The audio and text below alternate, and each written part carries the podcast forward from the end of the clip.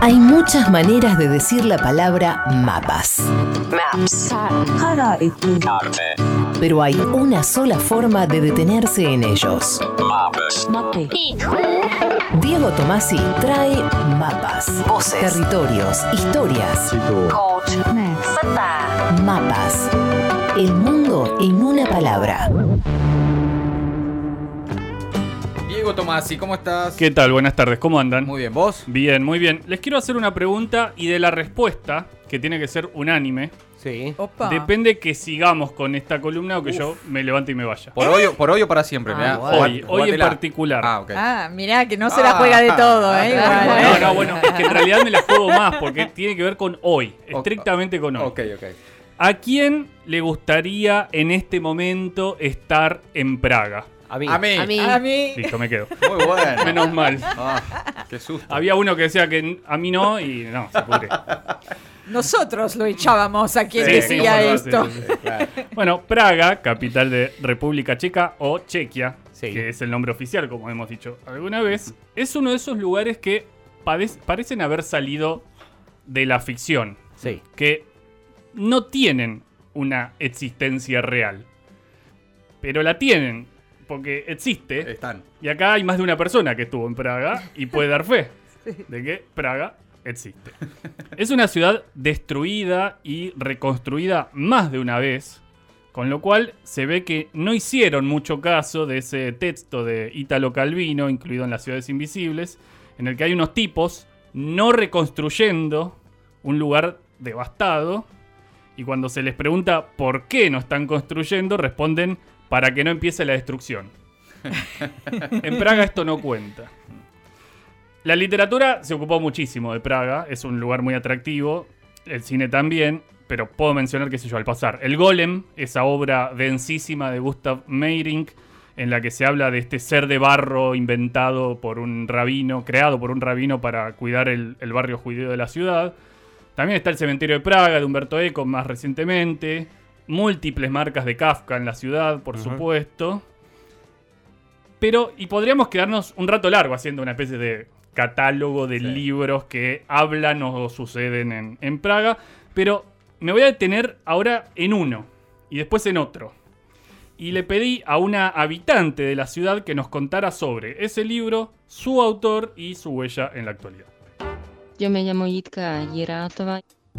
Mi libro preferido de Praga son los relatos, o los cuentos, mejor dicho, de Jan Neruda, en los que describió cómo vivían los eh, ciudadanos en esta parte histórica de nuestra ciudad. La verdad que me encantan estos cuentos porque enseñan Praga que hoy prácticamente ya no existe, pues Malastrana o la ciudad pequeña hoy ya no es una zona donde los praguenses residan, sino que se ha convertido en una de las zonas más turísticas, donde todas las eh, viviendas prácticamente eh, funcionan como Airbnb, hoteles, restaurantes. Ya no hay residentes, así que prácticamente solamente por medio de estos cuentos de Neruda podemos ver cómo era la vida residencial en este barrio.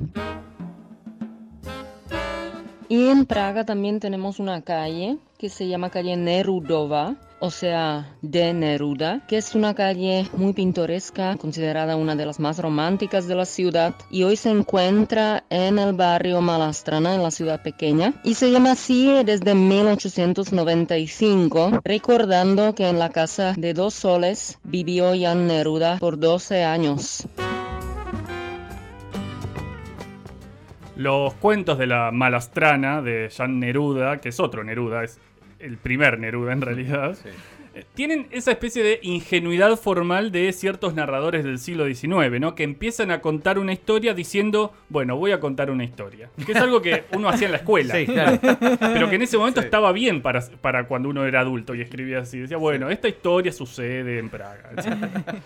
A pesar de eso, que no deja de ser, como les digo, una, una marca de, de época, son relatos muy interesantes, por, momento, por momentos muy sombríos.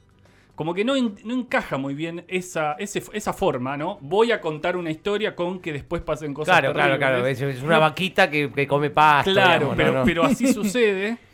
Y tal como decía Itka Yeratova, el, el verdadero valor está en el modo en que esos textos muestran la ciudad de Praga. Uno podría decir que uno ve Praga mientras lee a Neruda.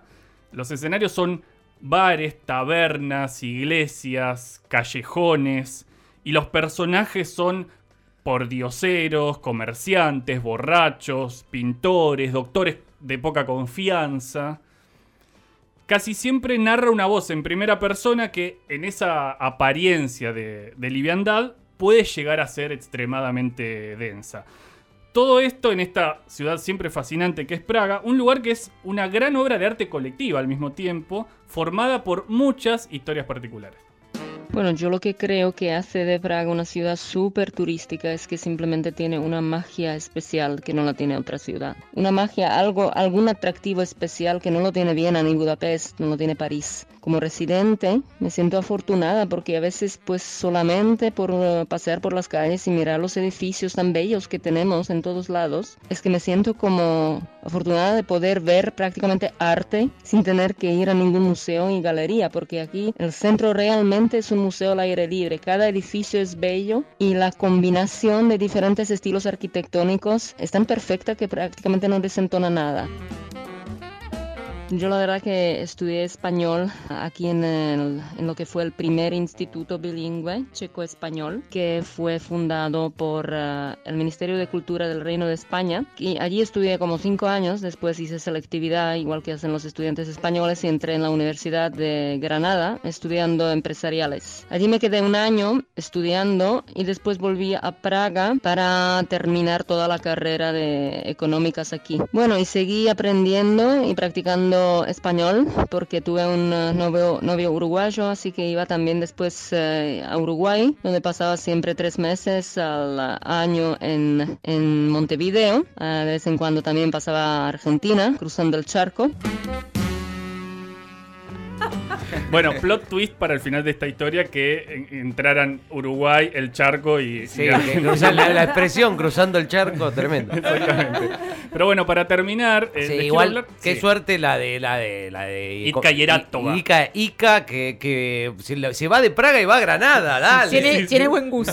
Sí, sí, y después Montevideo, que no ¿Qué está mal más? tampoco, ¿Qué che, más? o sea. Claro. Sí, sí, sí, sí, una, una locura. Eh, les quiero hablar de un libro más que, que gran parte sucede en Praga, si bien no todo el tiempo. Es eh, uno de los mejores libros que yo leí en mi vida. Ah, la mierda. Su autor es el francés, perdón, Laurent Binet. Bien, Muy bien, Más o menos. Y la novela se llama HHHH, que es un acrónimo de la frase en alemán Himmler, Herz, Heist, Heydrich, algo así, que significa el cerebro de Himmler se llama Heydrich. Y acá me voy a detener un segundo. ¿Quién fue Heydrich? Claro. Fue un jerarca de las SS nazis que fue el que tuvo a cargo toda la zona de la que Praga era la capital durante el Tercer Reich y que era algo así como el cerebro de Himmler, que era como uno de los principales líderes nazis. Y hay un episodio muy puntual en Praga en el que un grupo de personas que resistían a la invasión nazi planean un atentado para hacer volar con una bomba en un auto a Heydrich. Y el libro, HHHH, cuenta por un lado toda la trama, reconstruye la trama de cómo se gestó ese atentado y qué pasó con esas personas después de ejecutar el atentado. El atentado fue exitoso. Pero además da una vuelta en las maneras de narrar, respondiendo quizás a algo, yo creo que Binet no ha leído a Piglia, o sí, puede ser, pero a, una pregunta que se hace Piglia, que es cómo narrar los hechos reales. ¿Cómo hacer para que el horror pueda ser narrable? Claro. Y lo que hace Binet es construir el proceso de elaboración de su propia novela. Es decir, durante grandes pasajes el narrador dice, ¿qué estoy escribiendo? O dice, esto no es una novela. O dice, esto que acabo de decir es mentira. Y ese tipo de operaciones son las que hacen que el libro sea tan valioso, aun cuando está basado en específicamente en hechos reales y recontra documentado. Y les quiero eh, leer en, relación con eso dos frases muy sencillas de dos partes distintas de la novela. Una después de una larga escena increíble es la siguiente. No veo muy útil esta escena, incluso prácticamente me la he inventado. No creo que vaya a conservarla. y después, claro, uno viene leyendo una novela de un tipo que escribe una novela sobre el atentado a Heydrich y tiene que llegar el momento del atentado a Heydrich, que es, es esos momentos en los que uno piensa o el tipo caga su propio libro o realmente la rompe. Binet la rompe.